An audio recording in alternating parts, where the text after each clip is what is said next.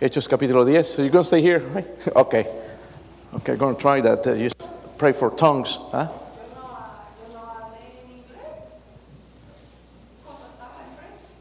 Well, uh, just your family here, they know the story already, right? Okay. yeah. Hechos capítulo 10. That's the book of Acts, chapter 10.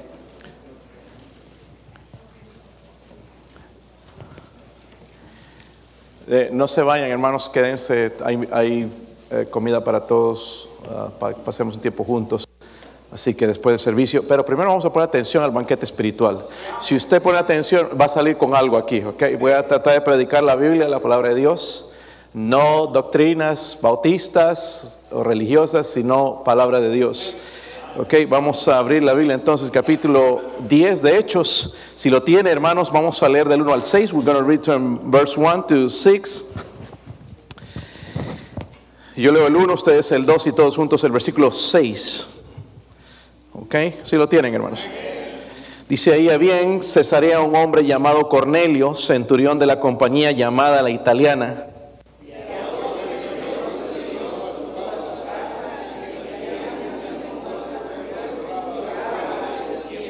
Buen hombre este, ¿no? Miren. Este vio claramente en una visión, como a la hora novena del día, que un ángel de Dios entraba donde él estaba y le decía, Cornelio.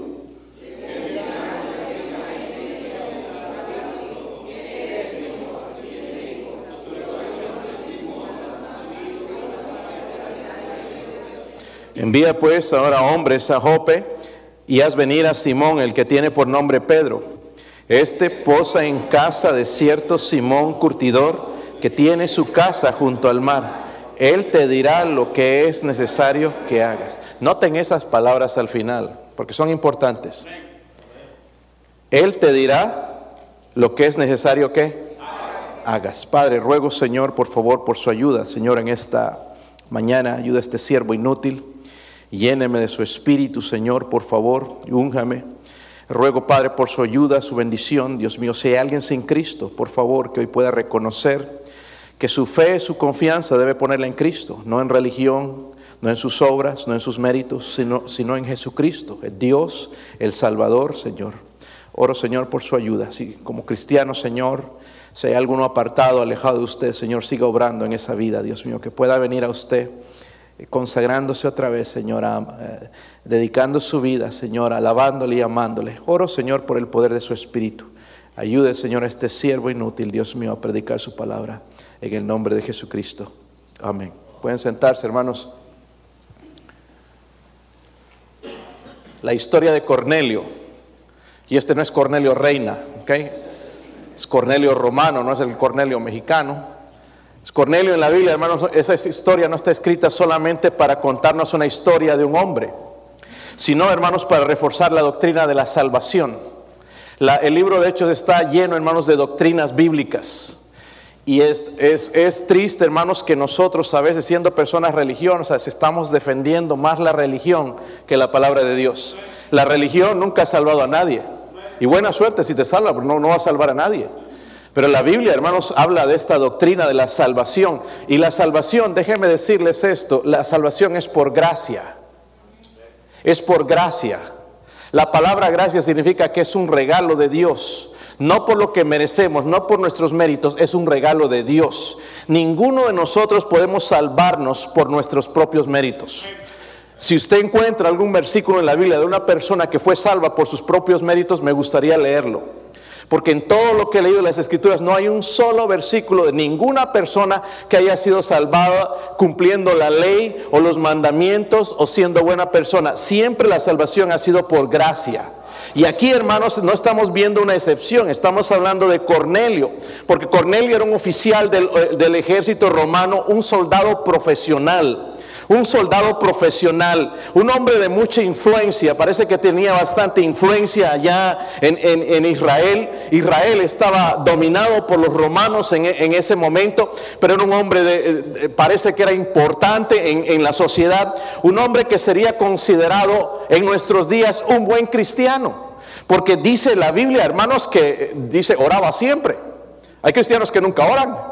Este oraba siempre, daba limosna. Hay cristianos que nunca dan un centavo a la obra de Dios. Pero este hombre estaba haciendo buenas obras, ¿verdad? Pero nunca había escuchado el Evangelio, nunca había sido salvo, nunca había recibido a Cristo como su Salvador personal.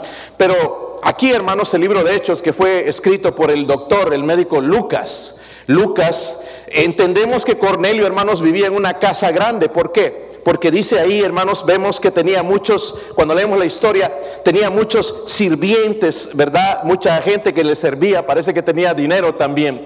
Servía en las Fuerzas Armadas, parece que había hecho dinero, también acumulado mucho dinero y tenía prestigio dentro de la sociedad, ahí dentro de los judíos.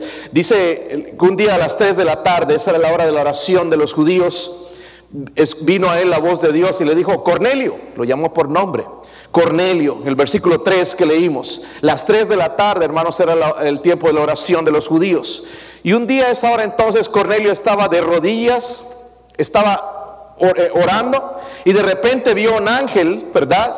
Y en el versículo 4, miren cuando ve el ángel lo que él va, se asustó. Y mirando fijamente, atemorizado, dijo, ¿qué es, Señor? ¿Qué haría usted si ve un ángel? Seguro lo mismo, ¿verdad? Se atemorizaría. ¡Wow! ¿Qué es esto? ¿Verdad? Se atemorizaría. Un ángel le contestó luego en el versículo 4, la última parte, dice, tus oraciones están ahí, hermanos. ¿Y qué más? Tus limosnas. Este era un hombre que daba, ¿verdad? Ayudaba a los pobres, daba quizás al templo en Jerusalén. Dice, han subido para memoria delante de Dios. Envía pues ahora hombres a Jope y haz venir a Simón, el que tiene por sobrenombre Pedro. La palabra Pedro significa piedrita. ¿Ok? Eh, y, dice que es su sobrenombre, ¿verdad? Pero se llamaba Simón al principio. Este posa en casa de cierto Simón Curtidor, que tiene su casa junto al mar. Él te dirá, noten eso, lo que es necesario que hagas. Nosotros diríamos que Cornelio es un hombre salvo, que va a ir al cielo. Pero aquí está Dios en toda la historia, hermanos, detrás queriendo salvar a Cornelio. Va a enviar a un hombre que se llama Pedro para decirle, Pedro era uno de los apóstoles, para decirle cómo ser salvo.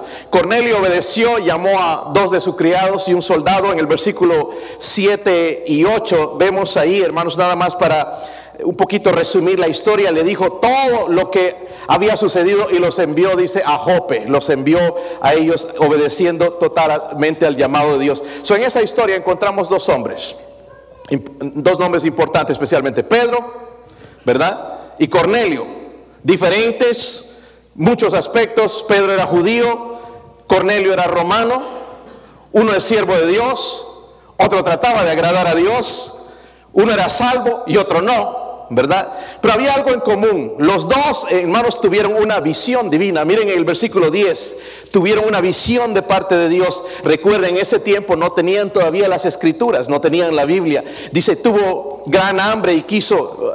Nosotros tenemos ese problema siempre, ¿verdad? Esa enfermedad del hambre, todo constantemente. Dice, tuvo gran hambre y quiso comer, pero mientras le preparaban algo, le sobrevino un éxtasis, parece que estaba tardando mucho con los tacos, ¿verdad? Y, le dio hambre y le vino sobrevino un éxtasis, dice, y vio el cielo abierto y descendía algo semejante a un gran lienzo que atado de las cuatro puntas era bajado a la tierra, en la cual había de todos los cuadrúpedos terrestres y reptiles y aves del cielo. Eh, versículo 13, y vino una voz, levántate Pedro, mata y come. Entonces Pedro dijo, Señor, no, no porque ninguna cosa común o inmunda he comido jamás. Volvió la voz a él la segunda vez, le dijo, lo que Dios limpió, no lo llames qué. ¿Sabe qué estaba pasando? Vio ahí animales que los judíos no podían comer. Pero Dios le está dando una lección ahí, no solamente en cuanto a comer, sino en cuanto a lo espiritual, porque parece que Pedro tenía un problema de, no racista, pero de llevar el Evangelio a los gentiles. Y el Evangelio, hermanos, es para todos. No importa si eres blanco, si eres negro, si eres chino, si eres eh, eh, hispano, si eres de, el Evangelio es para toda criatura. Dios no hace acepción de personas. Para Dios no hay tal cosa, hermanos, del racismo y diferencias y que esta raza es mejor. Para Él todos somos iguales, somos amados de parte de Dios. Y Dios quiere salvar también a este hombre, a Cornelio, y va a usar al apóstol Pedro. Eh, cuando vemos ese lienzo bajar, hermanos, ese lienzo representa la iglesia. Dígalo conmigo, ¿esa iglesia representa qué? la iglesia. Dios va a usar a la iglesia para que las almas sean salvas, llevar el evangelio a la gente que está perdida. Dios quiere salvar a toda la humanidad. Amén. Dios quiere salvar a toda la humanidad. Y la salvación del alma, hermanos, escúchame, voy a repetir esto, es por gracia de Dios. Por lo tanto, debemos aceptar y creer la palabra de Dios. Tanta gente peleando por nada. De que esta religión es la verdadera. Eh, eh, ninguna religión en realidad es verdadera, hermanos. La Biblia es verdadera. Las religiones tienen sus problemas porque son creación de los hombres. Pero la palabra de Dios no tiene error, no tiene conflicto en ella. ¿Entiende? So debemos creer entonces lo que Dios nos dice para la salvación. Amén. ¿Están, están de acuerdo, hermanos? La, la, Biblia tiene la verdad. Cuatro cosas, hermanos, que el autor del libro, que es el Espíritu Santo, quiere recalcar acerca de la salvación de este hombre que se llamaba Cornelio. Quiero que vean conmigo el versículo 1 y 2 otra vez. Versículo 1 y 2.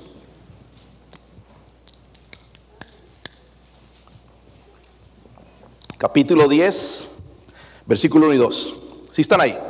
Dice, había en Cesarea un hombre llamado Cornelio, centurión de la compañía llamada la italiana, piadoso y temeroso, pero miren, dice, con toda su, parece que hasta la familia temía a Dios.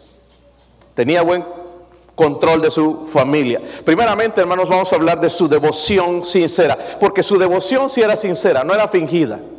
Nosotros podemos venir a la iglesia y decir, mi hermanito querido, te amo en Cristo, he orado por ti, podemos mentir. Pero su devoción de este hombre era, era verdadera. Era una devoción verdadera. Dice que era piadoso y temeroso de Dios. ¿Y saben qué, hermanos? Escuchen, esto lo está diciendo Dios. Esto lo está diciendo Dios. Porque es palabra de Dios. Yo no sé si él podría escribir algo así de nosotros, que somos piadosos y temerosos de Dios. Quizás no podría. ¿Verdad? Pero está escribiendo esto de Cornelio. Cornelio vivía, hermanos, de la poca luz que él tenía. ¿Verdad? No tenía todo, no conocía el Evangelio, pero recibió luego más luz y respondió al Evangelio, respondió inmediatamente. No conocía a Jesús, pero temía a Dios, dice el versículo Dios, que el versículo 2 que era temeroso de Dios. La palabra piadoso significa que él tenía una reverencia especial por Dios. Era un hombre religioso. ¿Conocen gente religiosa?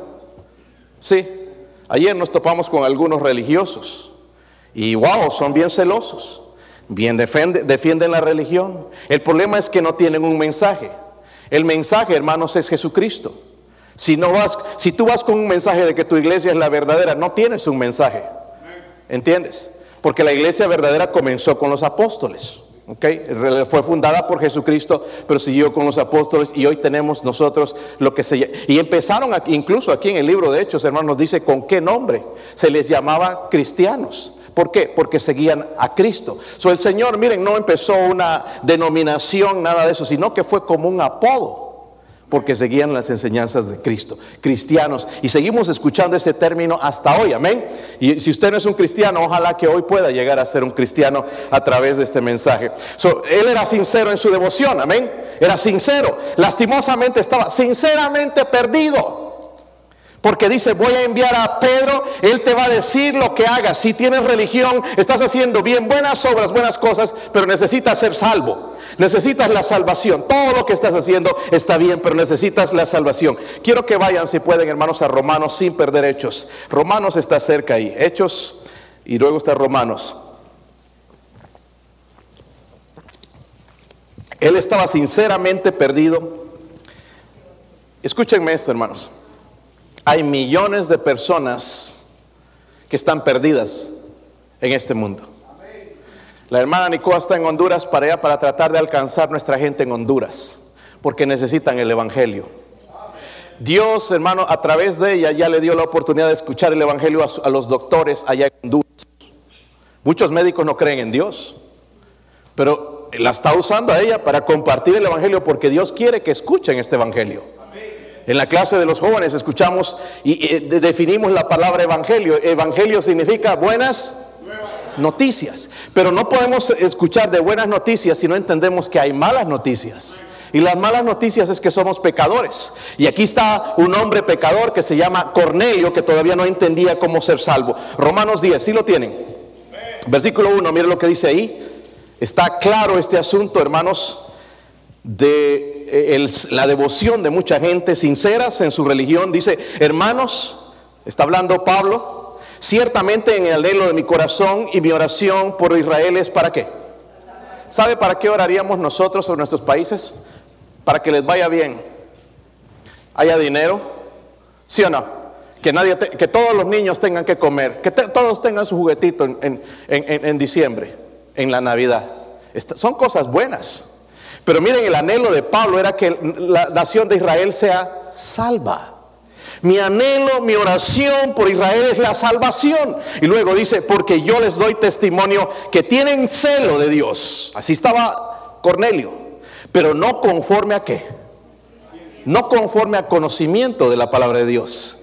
Dice, porque ignorando la justicia de Dios. Y eso es lo que pasa con las religiones ignoran la justicia de Dios. Y aquí dice, procurando establecer la suya propia. Ayer nos decía alguien, ustedes están perdidos fuera de esta religión. ¿Dónde dice eso en la Biblia? ¿Han escuchado algo así? Yo tengo confianza en mi religión. Qué, triste. Si tú tienes confianza en tu religión, estás, estás perdido. Es como Cornelio estaba. Y nos enseñaron así estar bien orgullosos de nuestra religión. Yo no le puedo decir a la gente aquí, sean bautistas para ser salvos, porque eso es mentira. Tú tienes que ser salvado por la gracia de Dios para ser salvo. Jesucristo tiene que entrar en tu vida, tienes que arrepentirte de tus pecados, pedirle a Él que Él te salve para salvación, pero decirte que vengas a esta iglesia y hagas las cosas que se enseñan en la palabra de Dios, no, te estaría mintiendo, nosotros no podemos salvar. Es Jesús el que puede salvar. Dice, procurando establecer la suya, no se han sujetado a la justicia de Dios, porque el fin de la ley, miren, esto es el fin de la ley. ¿Han escuchado gente que dice que para ser salvo hay que cumplir los mandamientos?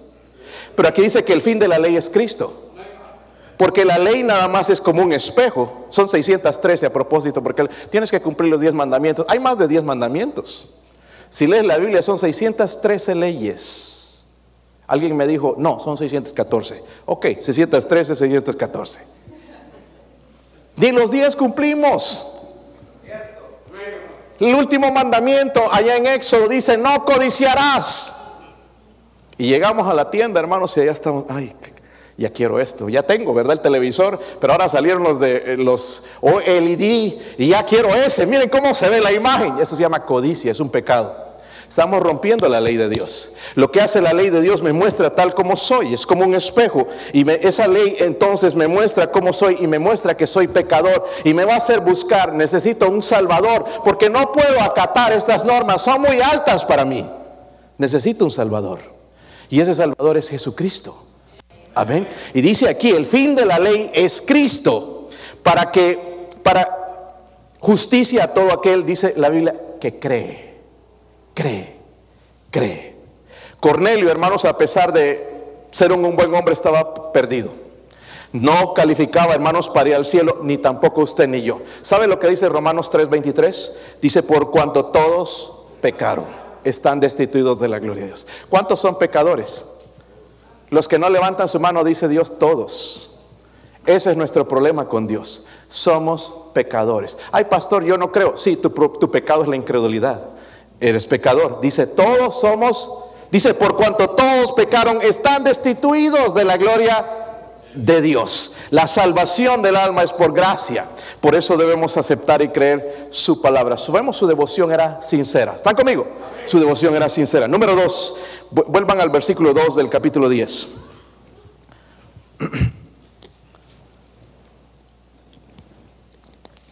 ¿Están ahí, hermanos? Dice el versículo 2, dice que era temeroso Dios con toda su casa. Yo le pregunto, ojalá que lleguemos a ese momento nosotros donde toda nuestra casa teme a Dios, pero en el caso de Cornelio estaba haciendo bien aunque estaban perdidos. Dice que hacía muchas que limosnas a quién? Al pueblo. ¿Están conmigo, hermanos? En nuestros días es sálvese quien pueda. Vemos a la gente morirse de hambre y no hacemos nada. Dice, hacía muchas limosnas al pueblo y oraba a Dios. ¿Sabe cuándo oramos nosotros? Cuando tenemos problemas. Pero este hombre oraba siempre. Ahí estaba a las 3 de la, de la tarde orando todos con, con los judíos. Estaba orando y Dios lo está diciendo, hermanos, oraba siempre. podemos ver, hermanos, su devoción, pero también su dedicación ejemplar. En realidad, Cornelio era un ejemplo para un inconverso incluso, digo, para un cristiano. ¿Está conmigo? Un buen ejemplo. Oraba, daba limosnas, daba regalos de caridad al pueblo, ¿verdad? A los pobres les, les daba de comer, él ayudaba a la gente, ¿ok? Y habla de, que oraba, dice eh, a Dios siempre. Cornelio, hermanos, demostraba su fe con sus obras. Aunque las, obras, las buenas obras de una, de una persona no salvan. Efesios 2, 8 dice, por gracia sois salvos por medio de la fe. Esto no de vosotros, pues es un don de Dios, no por obras, para que nadie se gloríe. En Tito 3.5 nos dice algo igual, que somos salvos por su misericordia, por el lavamiento, la regeneración. Este es un trabajo que hace el Espíritu Santo para salvar una persona. Y usted y yo no nos podemos salvar a sí mismos. Tiene que venir de parte de Dios. La salvación viene de parte de Dios. Él daba limosnas, hacía oraciones, pero no era salvo. Efesios 2.13 dice, pero ahora en Cristo Jesús, vosotros que en otro tiempo estabas lejos, habéis sido hechos cercanos por la sangre de Cristo. ¿Sabe qué nos acercó a Dios? La sangre de Cristo. La Biblia dice que la sangre de Jesucristo nos limpia de todo pecado de todo. No importa cuál hemos cometido, Dios nos perdona por la sangre de Cristo. Para eso Dios envió a su Hijo para derramar su sangre y su sangre nos limpia, dice, de todo pecado. Dios, hermanos, siempre dirige los pasos de la gente que le buscan sinceramente. Es lo que hizo con Cornelio. En, en Proverbios 8, 17 dice la Biblia, yo amo los que me aman y me hallan los que temprano me buscan. Ven, hermanos, Cornelio buscaba a Dios. ¿Sí o no? Lo buscaba, pero no era salvo, hermanos. No era en la manera que él decía la salvación, sino dice, voy a enviar a Pedro y él te va a decir lo que tú tienes que hacer para en realidad ser salvo. Su salvación del alma es por gracia de Dios, no por obras, sino por la gracia. Por eso debemos aceptar su palabra y creer su palabra. Vamos a hablar de su dedicación, pero también hay algo más, otra característica en él. Miren el versículo 5 y 6. 5 y 6. Están ahí, hermanos. Dice, envía pues ahora hombres a Jope y haz venir a Simón, el que tiene por eh, sobrenombre Pedro. Este posa en casa de cierto eh, Simón curtidor que tiene su casa junto al mar. Él te dirá lo que es necesario que hagas. Quiero que salten hasta el versículo 20. Dice ahí, levántate pues y desciende y no dudes de ir con ellos, porque yo los he enviado. Entonces Pedro, descendiendo a donde estaban los hombres, que fueron enviados por Cornelio, les dijo, he aquí yo soy el que buscáis. ¿Cuál es la causa por la cual habéis venido? Y ellos dijeron, Cornelio, el centurión varón justo y temeroso de Dios, y que tiene buen testimonio en toda la nación de los judíos, ha recibido instrucciones de un santo ángel de hacer venir a, su casa para oír tus... Para mí esto es interesante, hermanos, porque incluso el ángel no le dijo a Cornelio acerca del Evangelio. Él va a usar a Pedro. ¿Están conmigo? So Dios nos usa a nosotros para llevar el Evangelio. Nosotros estamos aquí haciendo en este mundo planes y que casas y que esto y que el otro. Y el plan de Dios para con nosotros, para que estemos en la tierra, hermanos, es compartir el Evangelio. Hermanos, el cielo es un mejor, lugar, ¿no creen? Es no hay imperfección, no hay pecado, no hay maldad. Pero ¿por qué estamos aquí? ¿Para trabajar nada más? Yo creo, hermanos, que hay un propósito más allá, ¿verdad? Es compartir el Evangelio con, las personas también. Y es, es, lo que dice aquí entonces, ¿verdad? Va a enviar a Pedro para que le comparta el Evangelio. voy a hablar aquí entonces de su desgracia eterna. ¿Recuerdan que Cornelio era un buen hombre? Era temeroso de Dios. ¿Qué más hacía ese hombre? Oraba siempre también, ¿verdad? Daba limosnas al pueblo. mucho mejor que nosotros quizás, ¿verdad? Estaba haciendo todas estas cosas, tenía mucho dinero, tenía influencia, vemos que ayudaba al pueblo. Eso es un ejemplo, hermanos. Vivía con la poca luz que tenía él. Pero hermanos, escúchame bien, si Cornelio hubiese sido salvo, jamás Dios hubiese enviado a Pedro a compartirle el Evangelio. ¿Entiende? Y mucha gente piensa, pues yo soy buena persona, yo merezco el cielo. La Biblia dice que no hay justo ni aun uno. No hay ninguno perfecto. Nosotros todos necesitamos salvación. Necesitamos entender que estamos perdidos. Necesitamos un Salvador. Jesús vino por nosotros. No, hermanos, para que nosotros eh, nos salvemos por nosotros mismos, porque no podemos. Si, y, Dios va a enviar a Pedro y decirle, mira, eh, eh, Él te va a decir lo que tú tienes que hacer. No le envió un ángel, no le envió nadie más, nadie más le envió a Pedro, un hombre como, como usted y como yo, una persona de carne y hueso para compartir una, el Evangelio. Ahora, escúchenme bien, hay una advertencia para aquellos que confían en sus méritos para la salvación. Quiero que vayan a 2 de Tesalonicenses 1. 2 de Tesalonicenses 1.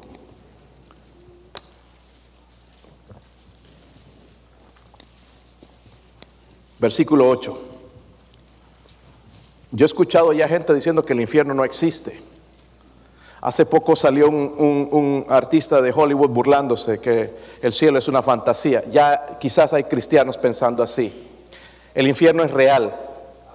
Y la Biblia habla de él.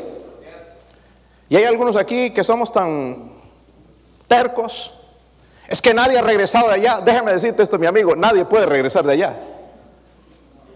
Si pudieran, vendrían. Y ahí está la historia en la Biblia del rico que fue al infierno.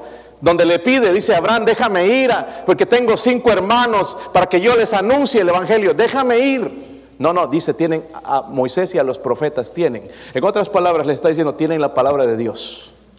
¿Ok? Por eso nos deja la palabra de Dios. Y mucha gente pensando, pues, es que nadie ha regresado, ya no nos pueden decir, la palabra de Dios nos dice que sea un infierno. Se lo voy a mostrar aquí también, dice, mire, lo que dice en 2 Tesalonicenses 1, versículo 8. ¿En llama de qué? ¿De qué crees que está hablando ahí? En llama de fuego para dar retribución a los que no conocieron a Dios.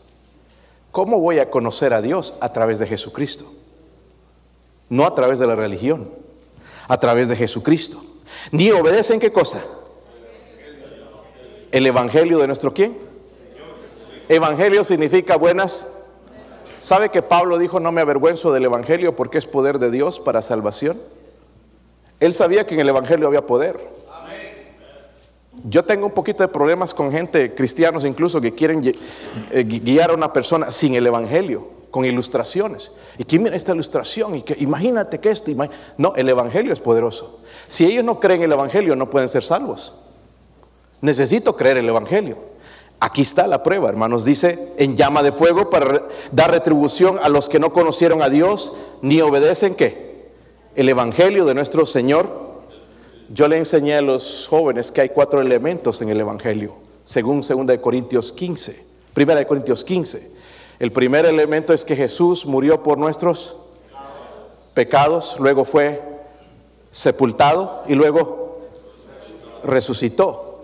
Pero no solamente dice eso la Biblia, según las escrituras, aprobando lo que se escribió en el Antiguo Testamento de que Jesús era el Mesías, murió en la cruz, fue sepultado, pero gloria a Dios, Él resucitó. Jesús dijo, porque yo vivo, vosotros también viviréis. Yo soy la resurrección y la vida. El que cree en mí, el que cree en mí, aunque esté muerto, vivirá. Y le pregunta pues a Marta, ¿crees esto? La pregunta es, ¿creen esto? Porque dice los que no obedecen el Evangelio de nuestro Señor Jesucristo. Y sigue diciendo ese versículo, los cuales que, estoy en primera, segunda de Tesalonicenses, sufrirán que pena. ¿Están conmigo, hermanos? ¿De qué? Eterna perdición. Yo no sé si alguien ha tenido aquí un encuentro con... Hay, religiones que enseñan, por ejemplo, que el infierno no existe. Y, siempre van a usar la lógica. Tú no puedes usar la lógica, tienes que usar la palabra de Dios. Dios habla en la, en la Biblia acerca del infierno. Habla más del infierno incluso a veces que del cielo. Pero ellos te dicen, ¿cómo un Dios bueno va a enviar gente al infierno? Y nosotros, sí, ¿verdad? Eh, no, nos, quedamos con la boca abierta y no creemos de que hay un infierno. Pero el infierno existe. Aquí está hablando del infierno. Pero dice que es eterno.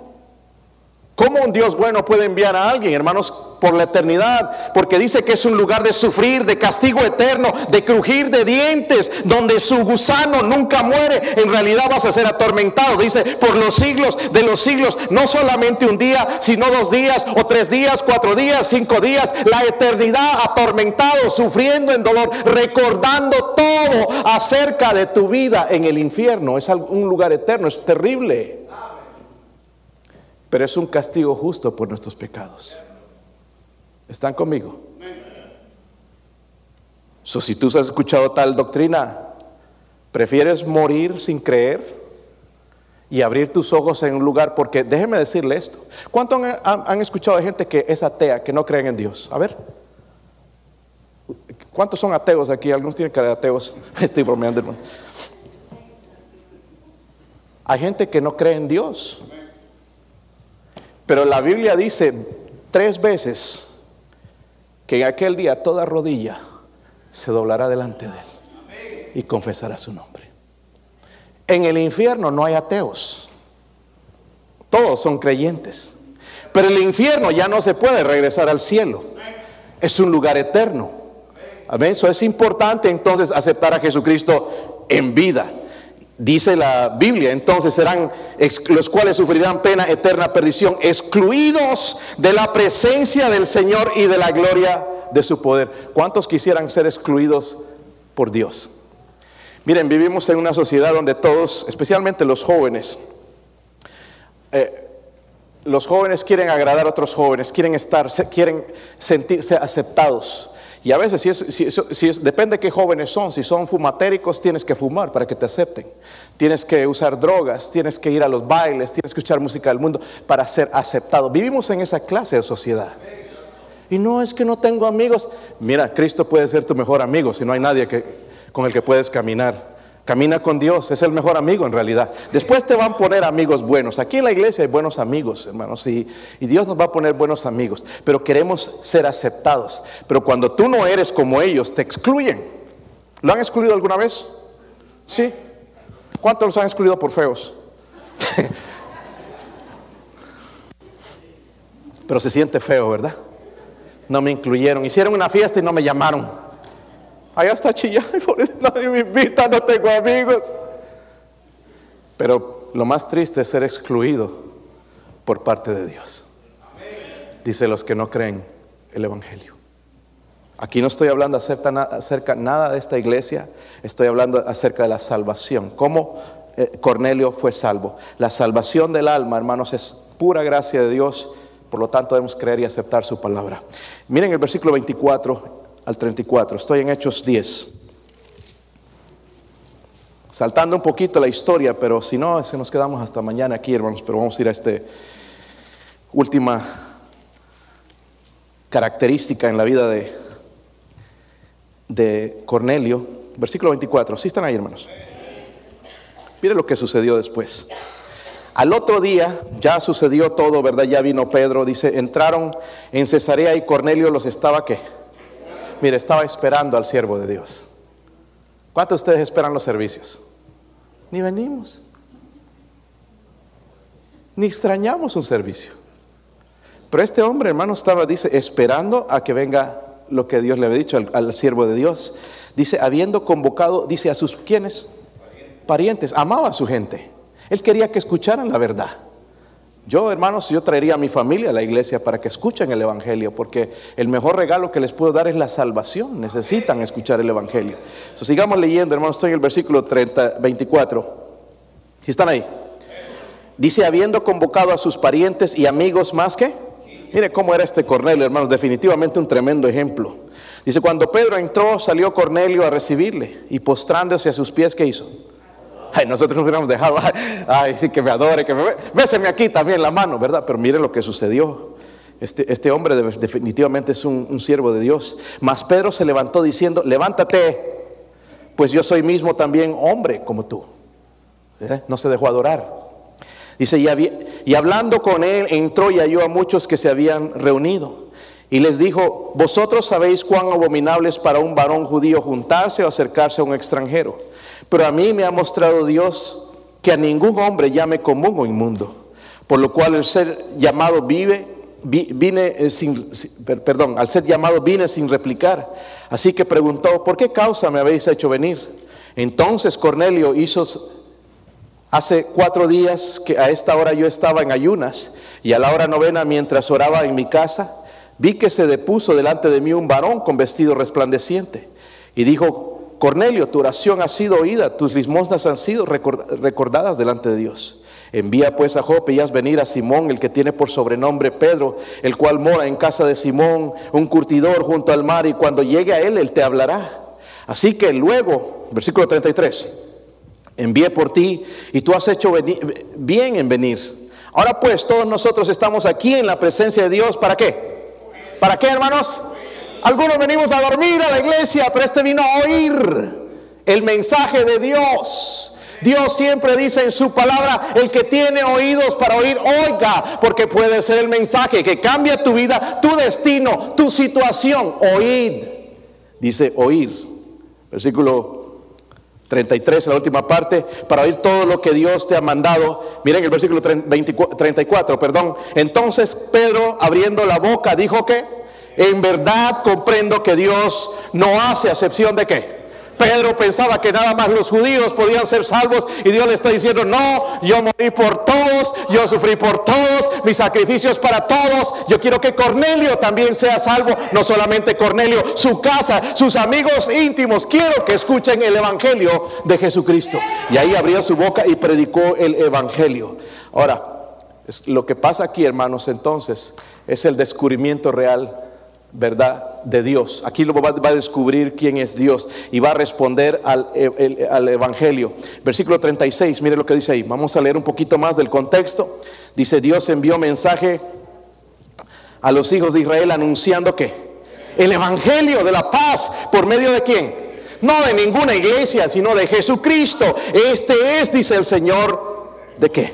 De todos. Miren el versículo 39. Y nosotros somos testigos de todas las cosas que Jesús hizo en la tierra de Judea y en Jerusalén. Y que mataron colgándole en un madero, a este levantó Dios al tercer día e hizo que se manifestase Seguimos en el versículo 41, no a todo el pueblo, sino a los testigos que Dios había ordenado de antemano a todos que comimos y vivimos con Él después que resucitó de los muertos y nos mandó que predicásemos eh, al, pueblo y testificásemos que Él es el que Dios ha puesto por juez de vivos y de...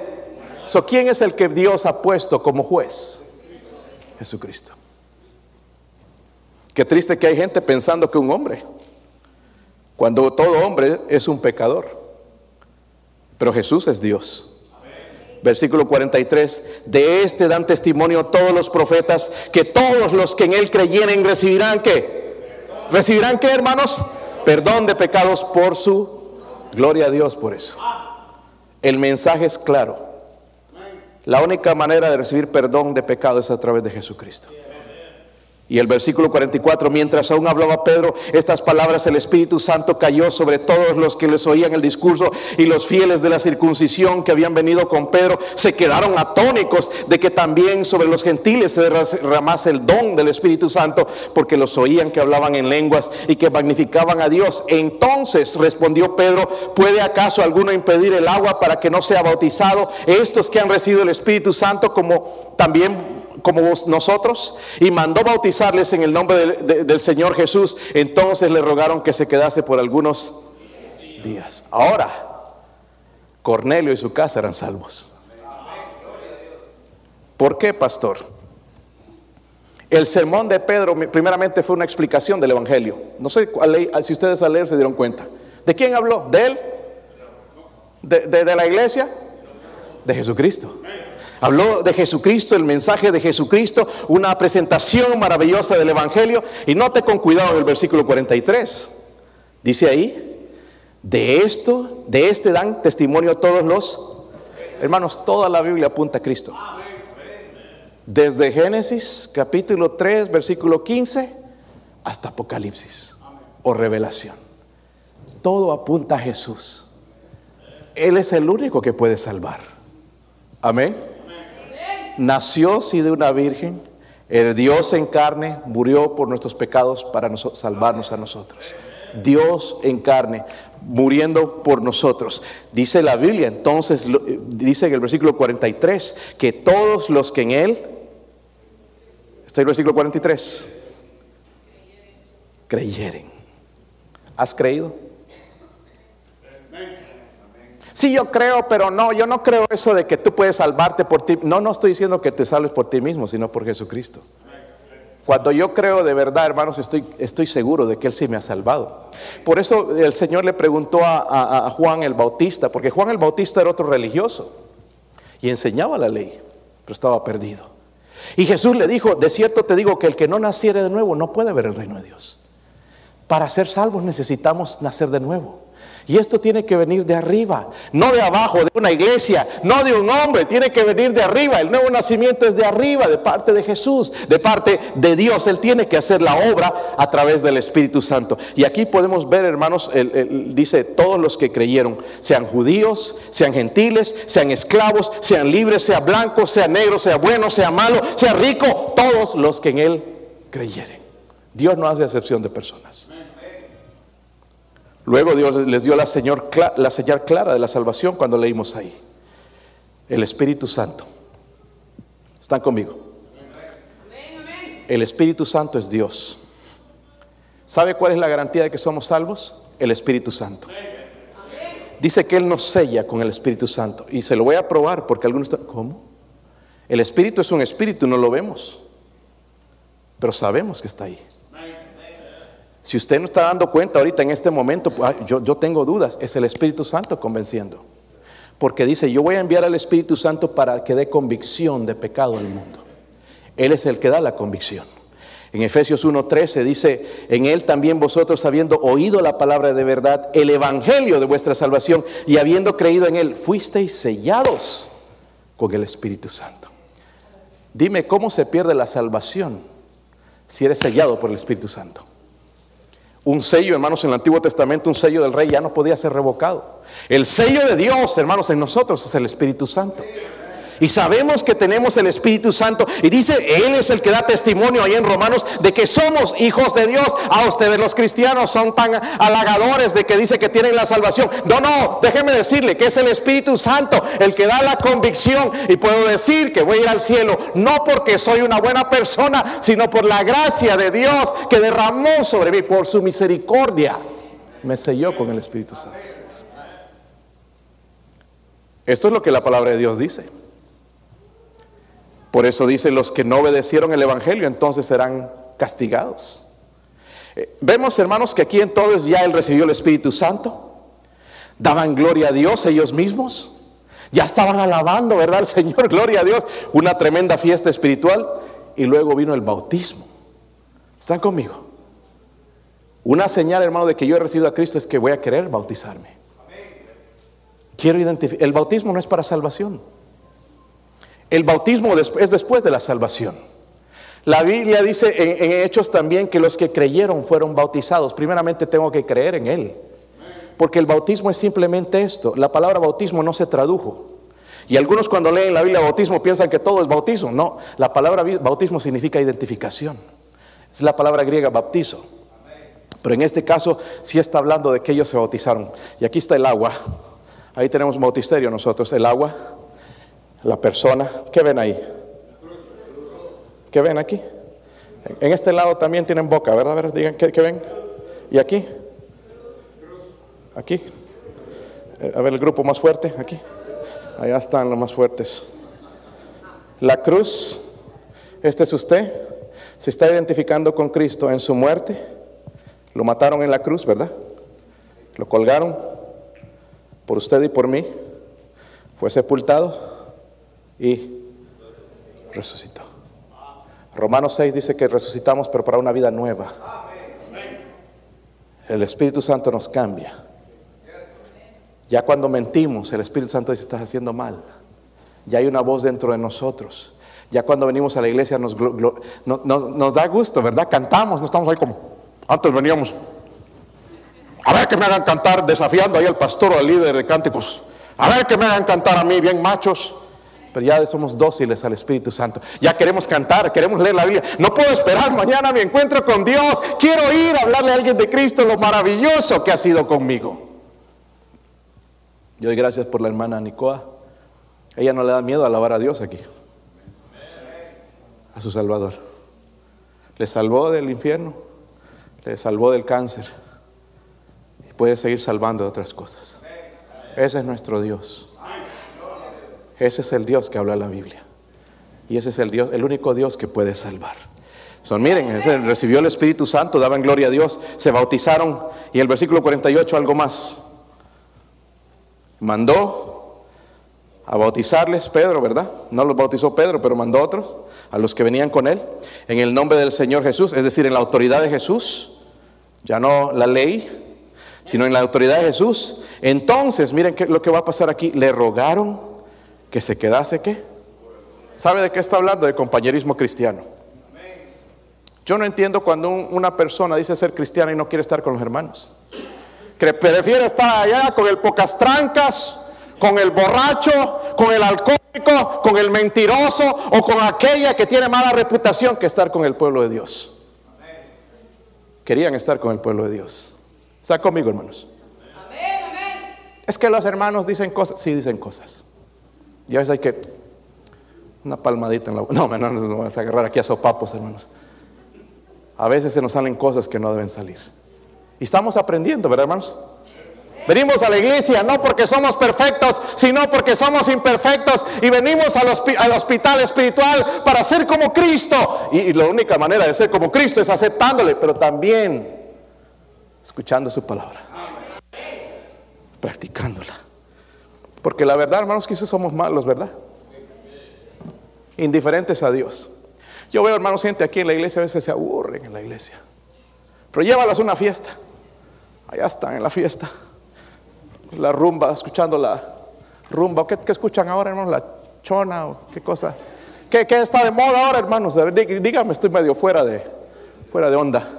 Están ahí bien, bien, animados con las fiestas, la música del mundo y apagados con Dios. Algo está pasando en su corazón.